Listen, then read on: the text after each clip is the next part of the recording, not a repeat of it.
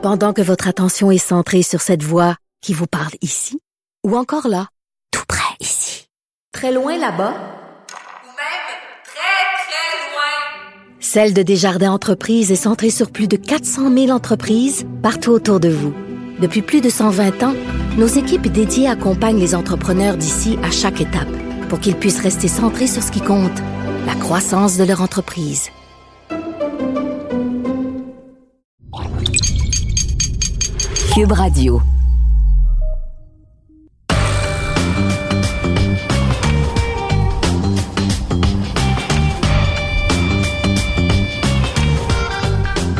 Cette semaine, au balado du champ gauche, maintenant que la date limite des transactions est passée, je dévoile les 16 équipes qui vont participer aux séries. Controverse au baseball majeur en ce début de saison, une solution pour les reprises vidéo. Et un record vieux de 40 ans qui appartenait à Tim Raines a été battu.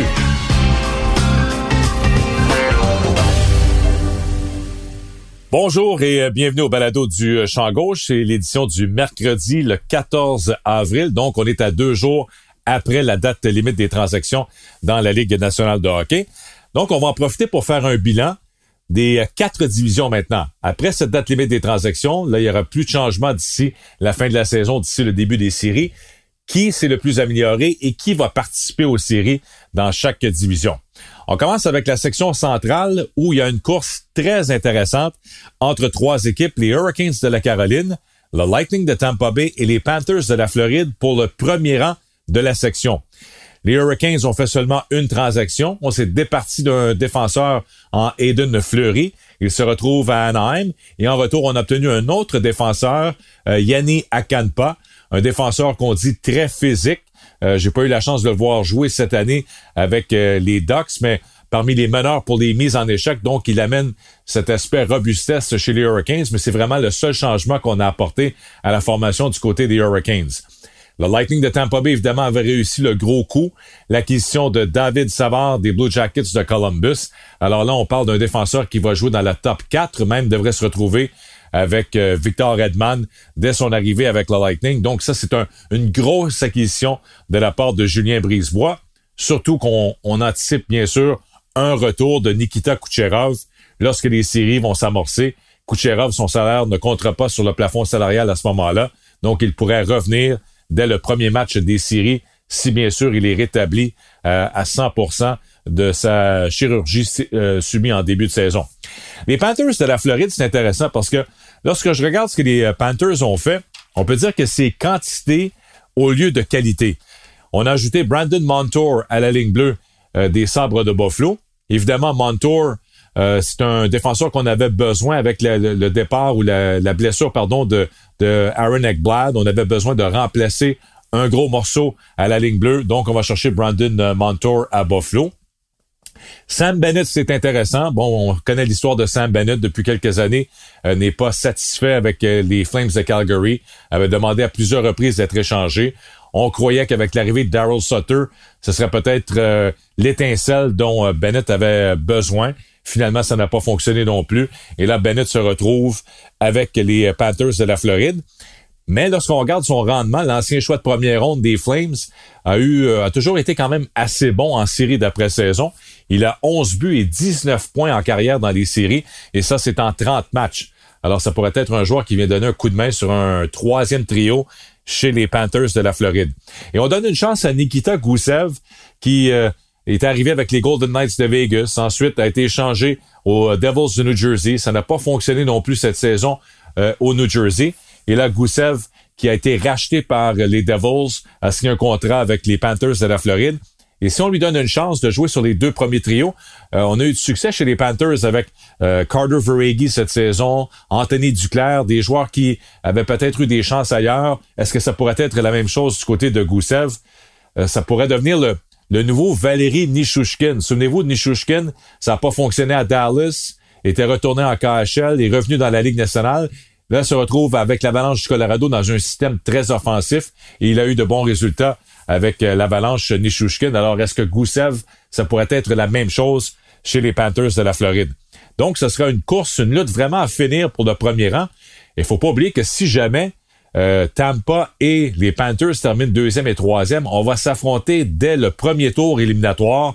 Alors, c'est une série qui, qui promet, si jamais c'est le cas, euh, en première ronde, on pourrait même se retrouver, bien sûr, en finale de la section centrale si Tampa finit au premier rang de la division centrale cette année. Alors ça, c'est très intéressant. L'équipe qui va terminer quatrième dans la section centrale, ce sont les Prédateurs de Nashville. Les Prédateurs, on les avait enterrés, souvenez-vous, il y a environ euh, six semaines. On disait, c'est terminé pour Nashville. Euh, ils sont vendeurs. On parlait d'échanger Ecom, on parlait d'échanger euh, Granlund, Eric Halla et compagnie. Euh, Halla et Granlund étaient joueurs autonomes sans compensation. Finalement, on s'est mis à gagner. Défensivement, on joue très bien. Les deux gardiens, euh, Pekarine et UC Saros, font de l'excellent travail. Et là, on a gagné 13 de nos 16 derniers matchs, incluant le résultat de, de, mardi. Alors, très intéressant ce qui se passe euh, du côté des Prédateurs de Nashville qui, qui euh, devrait terminer maintenant quatrième devant Chicago, devant Dallas. Les Stars avaient surpris l'an dernier, mais je pense que du côté des Stars de Dallas cette année, euh, on doit oublier une participation aux séries d'après-saison. Alors voilà pour le portrait dans la division centrale après la date limite des transactions. Là où ça a bougé le plus, où on retrouve les plus gros noms qui ont changé d'adresse à la date limite des transactions, c'est dans la section Est, avec les Islanders, les Capitals de Washington, les Penguins de Pittsburgh et les Bruins de Boston. Alors, si on faisait un petit portrait maintenant de ce que ça donne dans la division Est. Les Islanders avaient déjà bougé, eux, avec l'acquisition de Travis Zajac et Kyle Palmieri, les deux acquis des euh, Devils du New Jersey. Donc, deux gros morceaux qu'on a ajoutés à la formation, surtout qu'on avait perdu, bien sûr, les services d'Anders Lee il y a quelques semaines. Alors, on va chercher deux vétérans en Zajac et Palmieri bon coup chez les Islanders. Les Capitals en ont surpris plusieurs. Euh, juste avant 15 heures, on apprend cette euh, transaction importante alors qu'on a fait l'acquisition d'Anthony Manta des euh, Red Wings de Détroit en retour de Jacob Vrana et de deux choix au repêchage. Évidemment, un choix de première ronde en 2021 et un choix de deuxième ronde en 2022, ainsi que Richard Panic. On peut dire le salaire de Richard Panic qui passe aux Red Wings de Détroit en retour d'Anthony Manta. Et on l'a vu mardi soir, Manta, dès son premier match, qui jouait avec Backstrom et Oshie, un but, une passe. Alors, un gros morceau pour les Capitals de Washington, non seulement à court terme, mais à long terme, parce qu'on parle quand même d'un jeune joueur avec encore beaucoup de potentiel pour Anthony Manta. Alors, très bonne transaction pour le directeur gérant Brian McLennan chez les Capitals de Washington. Les Pingouins avaient fait l'acquisition de Jeff Carter. Ça en a surpris euh, quelques-uns. Carter qui passe des Kings aux Pingouins de Pittsburgh une euh, première transaction euh, pour Ron Extall depuis son arrivée maintenant avec les Pingouins. Je suis pas certain de l'impact de Jeff Carter. Oui, ça, ça peut aider euh, les Pingouins d'ici la fin de la saison, mais est-ce que ce sera vraiment le joueur qui va faire la différence, qui va permettre aux Pingouins de sortir de la division Est en série? J'ai des doutes là-dessus. Alors, Carter qui s'amène à Pittsburgh, on va l'utiliser probablement au centre du deuxième ou du troisième trio. Évidemment, lorsque Malkin va revenir au jeu, Carter pourrait jouer soit à l'aile sur le deuxième ou au centre sur un troisième trio. Et les Bruins de Boston qui euh, n'avaient pas le choix après la, déconfiture de dimanche contre les euh, Capitals de Washington, les Bruins ont bougé. On a beaucoup de blessures à la ligne bleue présentement chez les euh, Bruins de Boston, surtout du côté gauche. Alors on va chercher bien sûr Taylor Hall, Hall qui s'amène, qui va jouer sur un deuxième trio avec les Bruins parce qu'on doit enlever un peu de pression sur, c'est toujours Bergeron, Marchand, Pasternak. Si ces trois-là ne marquent pas, que ce soit à 5 contre 5 ou en avantage numérique, c'est difficile pour les Bruins de, marquer des buts. Donc, l'arrivée de Taylor Hall peut-être peut euh, donner un, petit, euh, un petit regain de vie à l'attaque, malgré que Hall n'avait pas connu une grosse saison jusqu'ici avec les sabres de Buffalo. Bon, Hall s'amène à Boston. Il est joueur autonome à la fin de la saison. Euh, a dit les bonnes choses. Il voulait jouer à Boston. Il avait une clause de non-échange. C'est vraiment avec les Bruins qu'il voulait poursuivre sa carrière et il aimerait même euh, signer un nouveau contrat avec les Bruins. Et moi, ce que je dirais aux Bruins de Boston et aux partisans, faut faire attention. Oui, Hall pourrait connaître une bonne fin de saison, pourrait connaître de bonnes séries, mais souvenez-vous euh, de Matt Duchesne il y a quelques années. Euh, Matt Duchesne était passé aux Blue Jackets de Columbus, avait été très bon en fin de saison, avait récolté 10 points en 10 matchs en série était devenu joueur autonome, voulait jouer à Nashville, s'en va à Nashville. Les, les prédateurs avaient été impressionnés par la fin de saison de, de Duchesne. On lui a donné quoi? 56 millions euh, pour 7 ans. Et en bout de ligne, je pense qu'on n'a pas eu les résultats souhaités depuis l'arrivée de Matt Duchesne à Nashville. Donc, si les Bruins sont tentés d'offrir un contrat à Taylor Hall à la fin de la saison, euh, j'ose espérer que ce sera un contrat à court terme et non pas un contrat à long terme, surtout maintenant avec le plafond salarial qui ne bougera pas. Euh, j'ai l'impression que les Bruins euh, ne devraient pas se laisser là impressionner si jamais Hall est bon en fin de saison ou en série d'après-saison et de lui donner un contrat à long terme. Je pense qu'un contrat de 1, 2, deux ans maximum, selon moi, ce serait la meilleure solution dans le cas de Taylor Hall. Alors, lorsqu'on regarde cette fameuse division Ouest, je pense que le portrait ne changera pas. Euh, ce sera une course entre les Islanders, les Capitals pour le premier rang. Euh, Est-ce que Washington, maintenant, avec l'arrivée de Manta, ce sera suffisant pour devancer les Islanders? Donc ça, ça sera la course pour le premier rang. Je vois les Pingouins terminer, évidemment, deuxième ou, plutôt troisième dans la division. Et les Bruins vont terminer quatrième. Donc le portrait ne changera pas. Ce sont les quatre équipes qui vont se retrouver en série d'après-saison. Les Flyers, moi, je pense que là, on a lancé la serviette sur cette année. Il risque d'y avoir des changements importants, selon moi, pendant l'entre-saison, avant le repêchage d'expansion, avant le repêchage de la Ligue nationale. J'ai l'impression que les, euh, les Flyers vont bouger.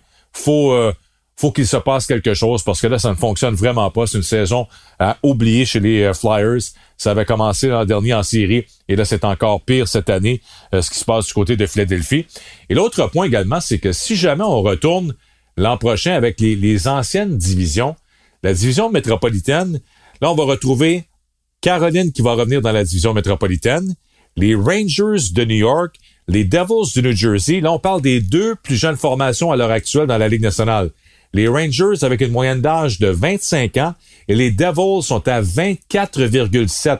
C'est la plus jeune formation à l'heure actuelle dans la Ligue nationale. Les Rangers ont 10 joueurs de 23 ans et moins.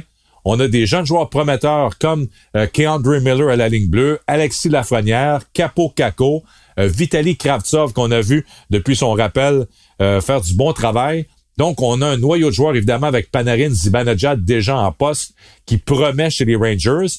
Les Devils n'ont peut-être pas de Zibanejad, n'ont pas de Panarin, mais ils ont, eux, 11 joueurs de 23 ans et moins. Euh, des joueurs quand même intéressants, avec Nico Ischier, avec Hughes, avec Bovis, avec euh, également, Ty Smith à la ligne bleue. Donc là, il y a, y a, un réveil qui doit se faire parce que je pense que du côté des, des Rangers, euh, les Penguins de Pittsburgh, euh, du côté des Flyers, pardon, et des Penguins de Pittsburgh, euh, on va se faire devancer. Les Rangers et les Devils, ce sont les équipes qui vont monter dans le classement. La Caroline est déjà là avec un bon noyau de, de joueurs également très intéressant. Alors, j'ai l'impression que pour Philadelphie et même pour les Penguins de Pittsburgh après cette année, euh, il y a des saisons difficiles qui s'annoncent à l'horizon avec la division métropolitaine. Si on ramène ces équipes, comme c'était le cas euh, l'an passé, là, avant la, pandémie, Caroline, New Jersey, Rangers euh, risquent de passer devant euh, Pittsburgh et Philadelphie pendant plusieurs années. Washington devrait se maintenir et Columbus, mais je pense qu'on est en reconstruction chez les Blue Jackets. Alors, ce sera très intéressant du côté de la division métropolitaine l'an prochain. Mais pour l'instant, la division Ouest cette année, Washington, Islanders, Pittsburgh et Boston, ces quatre équipes vont se retrouver en série.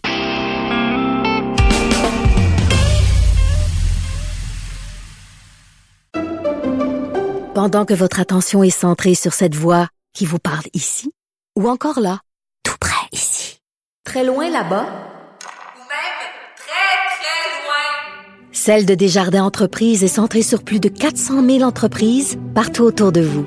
Depuis plus de 120 ans, nos équipes dédiées accompagnent les entrepreneurs d'ici à chaque étape pour qu'ils puissent rester centrés sur ce qui compte, la croissance de leur entreprise.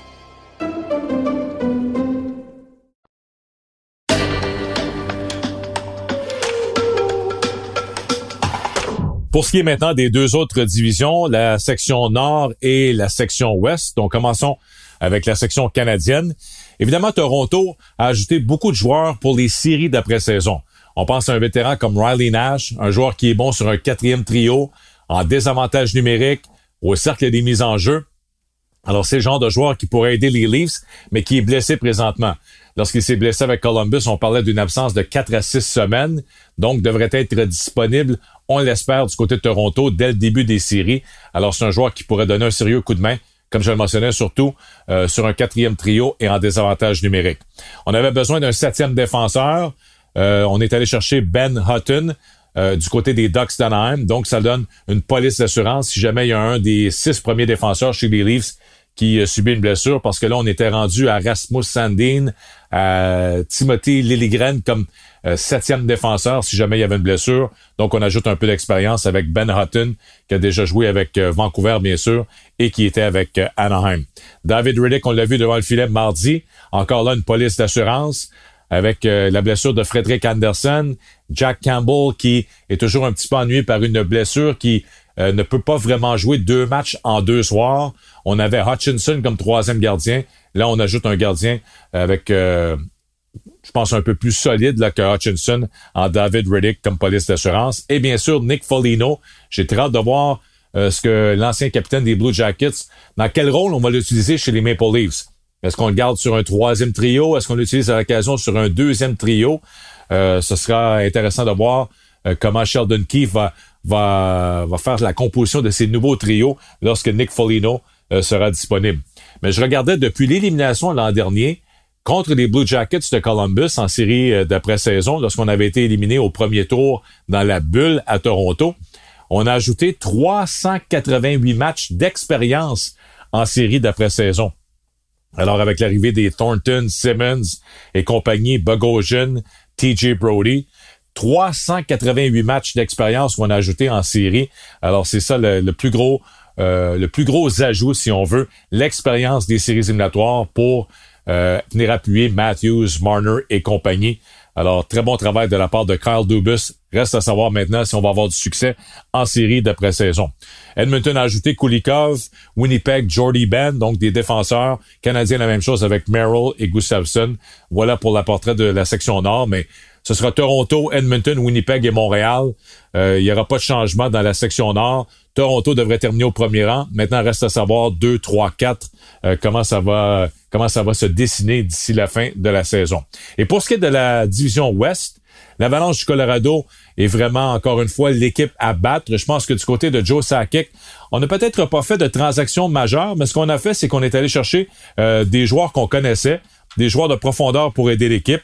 On pense à Patrick Nemeth, le défenseur, qui a connu justement ses meilleures saisons alors qu'il était avec euh, l'Avalanche. En deux saisons avec euh, l'Avalanche, avait eu ses meilleures saisons à l'attaque en termes de points et de rendement. D'ailleurs, plus 32 lorsqu'il a joué avec l'Avalanche du Colorado au cours de sa carrière. Même chose avec euh, Carl Soderberg qu'on a ajouté comme attaquant de profondeur, un gars qui peut jouer sur le euh, troisième, quatrième trio. A passé quatre ans avec l'Avalanche, a eu ses deux meilleures saisons au Colorado. Et là, il se retrouve euh, donc avec des joueurs qu'il connaît bien, un système qu'il connaît également. Donc, ce sont les deux transactions complétées par Joe Sakic qui devrait aider l'équipe pour les séries d'après-saison. Alors, lorsqu'on regarde dans l'Ouest, les quatre équipes qui, selon moi, vont se retrouver en série, il n'y aura pas vraiment de changement là non plus. Colorado va terminer au premier rang devant Vegas. Minnesota, une belle surprise, le Wild sera troisième. Et au quatrième rang, je place les Blues de Saint-Louis qui vont euh, terminer devant l'Arizona et devant, bien sûr, les Sharks de San Jose. Donc, Saint-Louis sera là euh, comme quatrième équipe.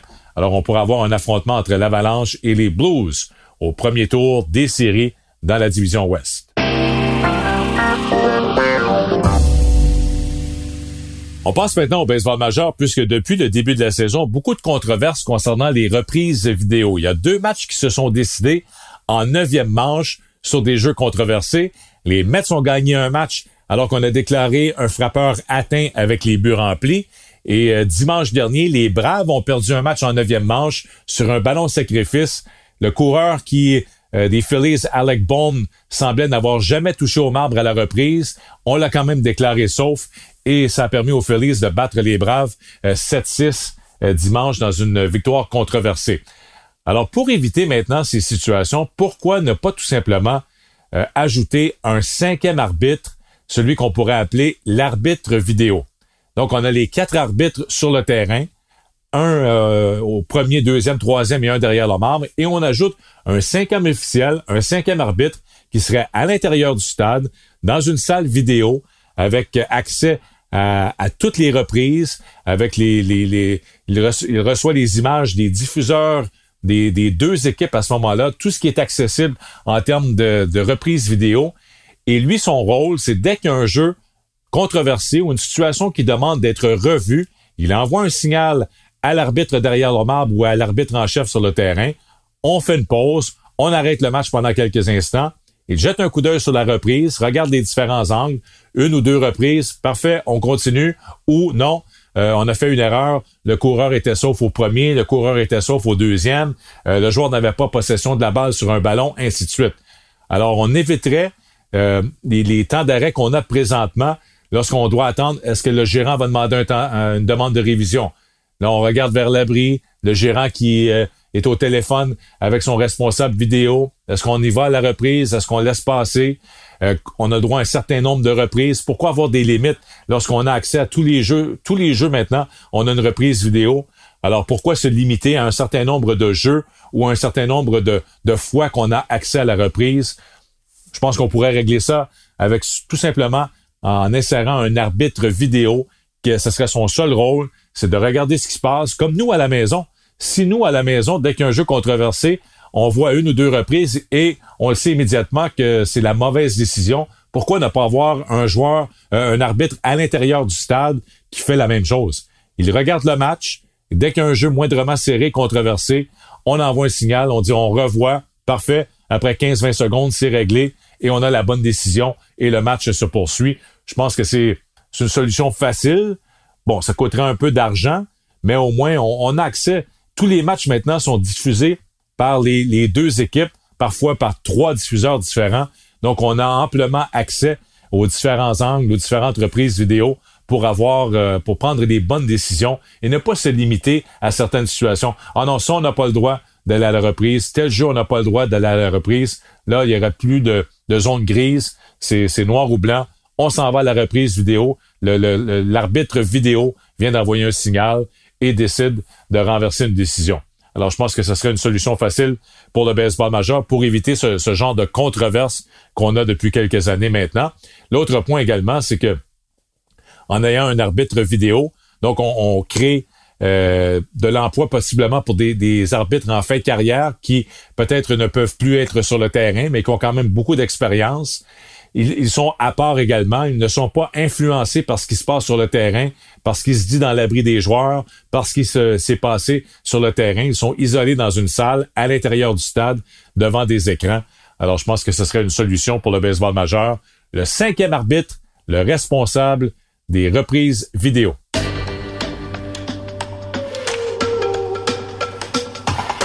Je termine cette semaine en vous parlant d'un record au baseball majeur, un record vieux de 40 ans qui a été brisé euh, samedi en Arizona, alors que le voltigeur des Diamondbacks de l'Arizona, Tim Locastro, a volé le deuxième but en sixième manche contre les Reds de Cincinnati.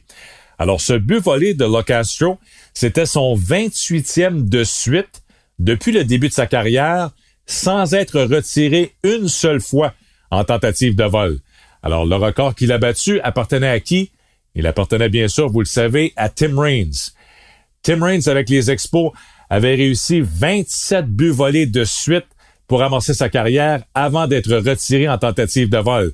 On avait volé deux en 79 comme coureur suppléant, alors qu'on l'avait rappelé, il avait joué six matchs en tant que coureur suppléant.